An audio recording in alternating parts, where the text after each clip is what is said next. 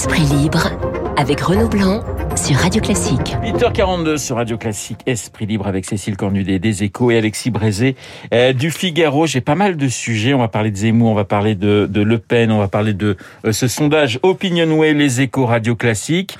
Euh, L'actualité, euh, c'est évidemment la levée des, des restrictions euh, concernant euh, la crise. Alors, 2 et 16 février, ce sont les dates qui ont été données par, par Jean Castex hier. C'est une bonne nouvelle pour Alexis qui va pouvoir aller en boîte et Ah pour et pour Avec masque, Cécile avec masque. avec masque et Cécile qui va pouvoir manger du popcorn également en allant au, au cinéma.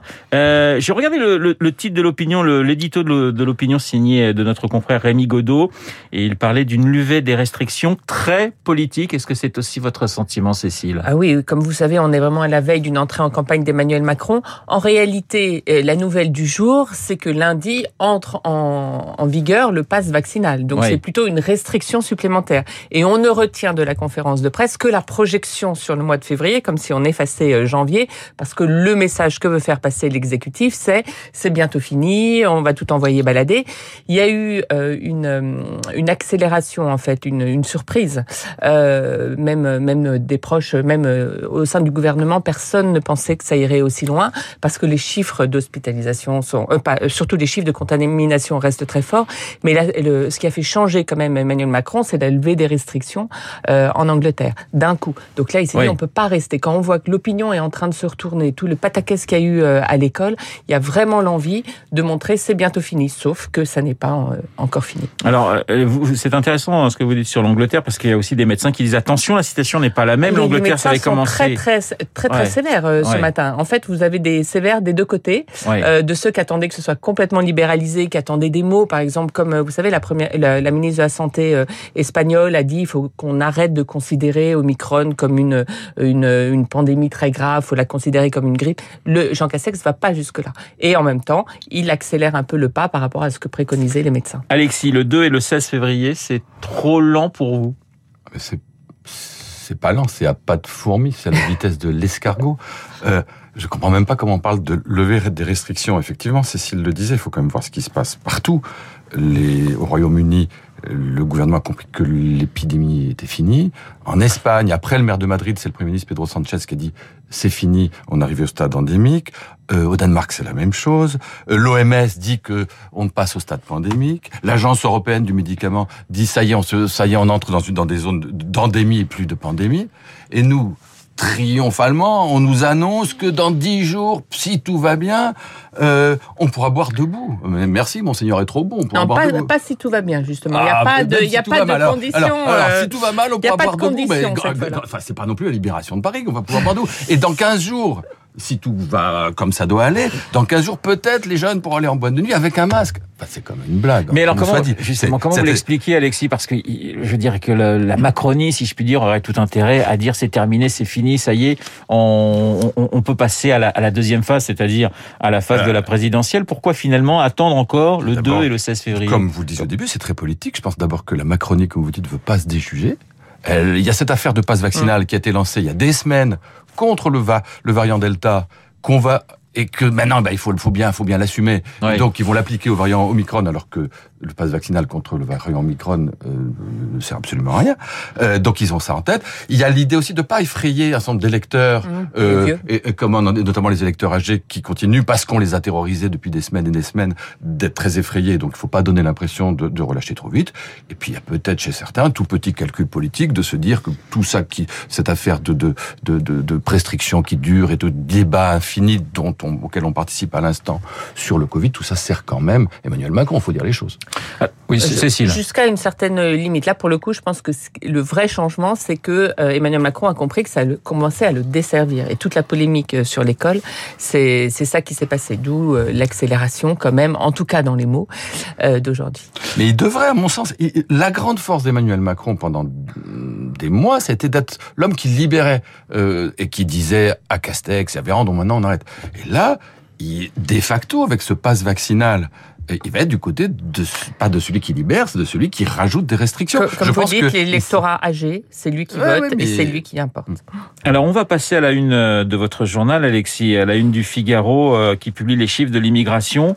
l'immigration, alors vous allez nous, nous en donner quelques-uns, mais l'immigration sera, et déjà, mais elle sera évidemment au centre des 80 jours qui restent avant le premier tour bah, ça me paraît assez évident quand on voit la réalité des chiffres, euh, quand, quand on regarde que l'immigration, qu'elle soit légale ou qu'elle soit clandestine, qu'elle soit familiale ou qu'elle soit pour des raisons de santé, tout, tout est en augmentation. Il y a eu une sorte de tassement en 2020 avec le, le, la, la, crise. la crise, et en fait tout ça est reparti comme au plus beau jour, et, et, et, donc on est toujours sur un rythme en grosso modo de, de 400 000 par an.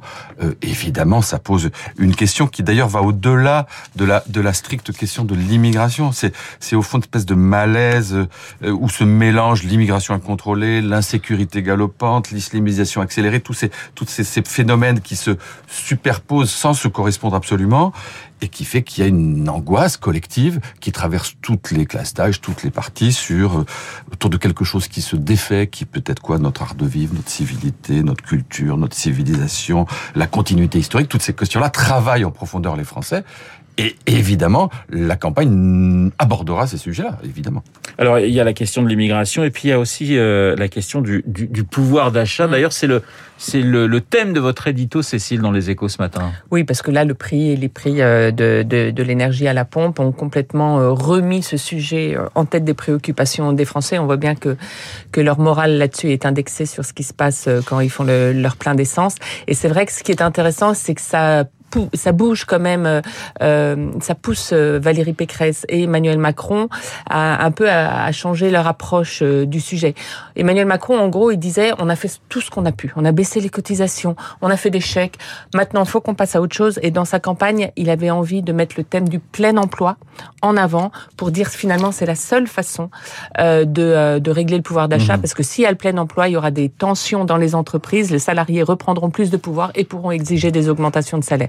Et Valérie Pécresse, on sait bien que la droite, c'est pas son sujet euh, majeur, euh, euh, le, le, pouvoir d'achat. Alors, elle a toujours eu une, une mesure pouvoir d'achat hein, dans ses dans ses propositions, même à l'automne. Mais là, on voit que la question dépenses publiques, la question compétitivité des entreprises passe au second plan derrière ça, et qu'elle est en train de trouver d'autres mesures. Les 150 000 fonctionnaires en moins, on en parle. Là, elle en parle beaucoup moins. En revanche, elle, elle, a des nouvelles propositions. Elle a, il faut il faut permettre aux personnes qui, qui dépensent des pleins d'essence de pouvoir le déduire de leurs impôts. Euh, il faut transformer euh, euh, le temps de travail. il faut permettre aux salariés de pouvoir le, en bénéficier de façon monétisée.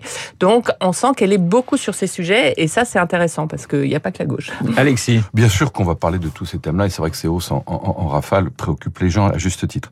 Néanmoins, je, moi, je suis pas absolument sûr qu'ils soient au centre et qu'ils structurent la campagne électorale, ces thèmes de pouvoir d'achat, pour une raison qui me intéressante à analyser, qui est que pour qu'un thème structure une campagne, soit au centre et organise les débats, il faut que ce soit important pour les Français, que ça les préoccupe. C'est le cas de l'emploi, c'est le cas du pouvoir d'achat, c'est toujours le cas.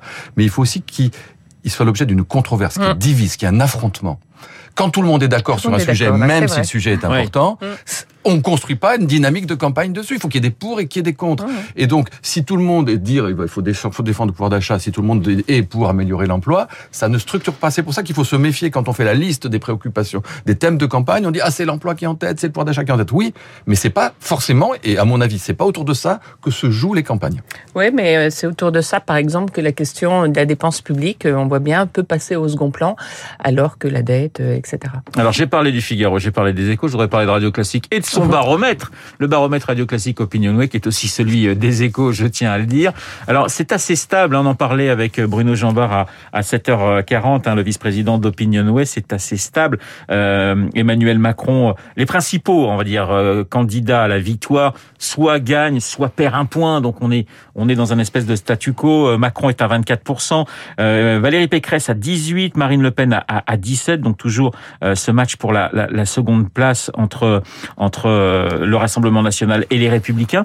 Ce qui est intéressant également dans, dans, dans ce sondage, hein, finalement, c'est ce qui se passe à gauche. Oui. On voit un, un, un petit frémissement Taubira On voit que pour Anne Hidalgo, c'est de plus en plus compliqué. Elle est créditée de 3%, Taubira 6%. Et on voit aussi que Yannick Jadot, eh bien, il est à 5% Oui, on- aujourd'hui. on pensait dans que- une dynamique, euh, enfin, une dynamique. euh, Baissière, plutôt baissière. Voilà, c'est ça. On pensait que effectivement l'entrée en campagne de Taubira mettrait un match euh, Taubira-Hidalgo. En réalité, Hidalgo est déjà un peu largué et le match il se joue là en ce moment entre Christiane Taubira et Yannick Jadot. C'est pour ça que Yannick Jadot a essayé de au Parlement européen, vous savez, il y a deux jours, de, de, de montrer que son face à face avec Emmanuel Macron. Moi, je pense que ça s'est largement retourné contre lui. Il y a un mystère Jadot pour moi dans cette campagne parce que euh, la question climatique, Oui. on sait, est vraiment très très prégnante pour les gens et notamment pour la jeune génération. Et il n'arrive pas, il n'arrive pas à, à en être le bénéficiaire parce qu'on n'arrive pas à savoir, en fait, je pense, qui est euh, vraiment Yannick Jadot. Il se, il se livre pas. Quelle, est la personne? Et je pense que c'est pour ça que euh, Taubira, qu'on l'aime ou qu'on la déteste, elle, on sait qui est la personne. Mais ce qui est intéressant finalement chez les chez les écolos euh, avec euh, Yannick Jadot, c'est qu'il est euh, dans la lignée, j'allais dire, des, des écologistes pour une présidentielle. Et c'est vrai que Cécile le rappelait, l'écologie, la transition écologique, la question du climat, c'est une ce sont des questions essentielles. Ça n'imprime ça n'imprime pas. Alors alors Peut-être pour la dis- raison que j'évoquais tout à Ouais, l'heure, Alexis. qui est que quand tout le monde est d'accord, ça ne structure pas une, une, une on- on- campagne. on Personne n'est pour le réchauffement climatique. Alexis, Donc le on fait d'être présentait- contre ne fait pas de vous le champion d'un camp contre un autre. Alexis, on présentait quand même Yannick Jadot, quoi qu'on en pense, comme plutôt un bon candidat, c'est-à-dire par rapport à ce qu'on avait connu euh, précédemment euh, du côté de l'écologie, et, et ça marche pas. C'est vrai que pour l'instant, il semble pas échapper à la malédiction écologique, mais qui est une ma- malédiction extraordinairement ancienne, puisque les, les candidats écologiques ont- n'ont jamais dépassé les 5%. Enfin, je vais pas me tromper, mais il y a parfois 2-3%. Noël ma mère, je crois, a dépassé les, Peut-être les fait 5%, 5, il a peut-être fait en 5 2002. hein, je veux pas me en tromper. 2002, mais c'est Enfin, vrai bon, que c'était c'est le- par en rapport à l'importance du 21 thème écologique dans en l'opinion, par rapport à l'adhésion globale Ouais. au thème écologique, les écologistes n'ont jamais pu porter ça. Si on s'intéresse à votre sondage dans l'ensemble, c'est quand même la, la glaciation covidienne qui continue. Les mouvements qu'on regarde là sur euh, Hidalgo, le Jadot, c'est les mouvements qui se passent euh, Bien en sûr. profondeur sous la glace. Mais Mhm. grosso modo, le paysage est gelé aujourd'hui par le Covid. Quand même, euh, Zemmour a été un peu distancé. Il y avait vraiment un match à trois, Pécresse, Bah, Le Pen, il gagne un Zemmour. point, Il est à 13%. Là, il a- Là, il gagne un 13%. point, Il a un donc, petit peu baissé. ouais. Ce, ce sondage, d'ailleurs, vous pouvez le retrouver euh, sur le site, ce sondage Opinionway Radio Classique. Sur le site, eh bien, de Radio Classique, euh, vous aurez tous les détails de euh, ce sondage qui est, euh, qui est encore tout chaud. Il nous reste euh, 2 minutes 30. J'aimerais qu'on parle justement d'Éric Zemmour et de Marine Le Pen. Euh, cette, cette bataille, c'est presque une, on a l'impression que c'est une bataille à mort en ce moment, hein, parce que on se, on, on lâche les coups euh, des, des deux côtés, avec notamment euh, euh, pas mal de, de ralliements euh, finalement pour euh, pour Éric Zemmour. Alors on pense à, à, à, bien sûr à, à Pelletier, et puis il y a Jérôme Rivière, le chef des eurodéputés du Rassemblement national, qui a quitté euh, Marine Le Pen pour Éric Zemmour. Qu'est-ce que ça dit? Alors ce sont pas forcément, hein, je pense à, à, à Jérôme Rivière, c'est un personnage important, mais qui est pas connu du grand public. Mais qu'est-ce que ça dit quand même de de ce qui se passe actuellement entre entre Zemmouriens et, et, et Rassemblement national, Cécile? Alors, un, c'est la lutte à mort. Ça l'est aussi avec LR, parce que vous parliez de Guillaume euh, Pelletier, le ralliement, et, et, et euh, Zemmour attend d'autres ralliements euh, de LR ces temps-ci.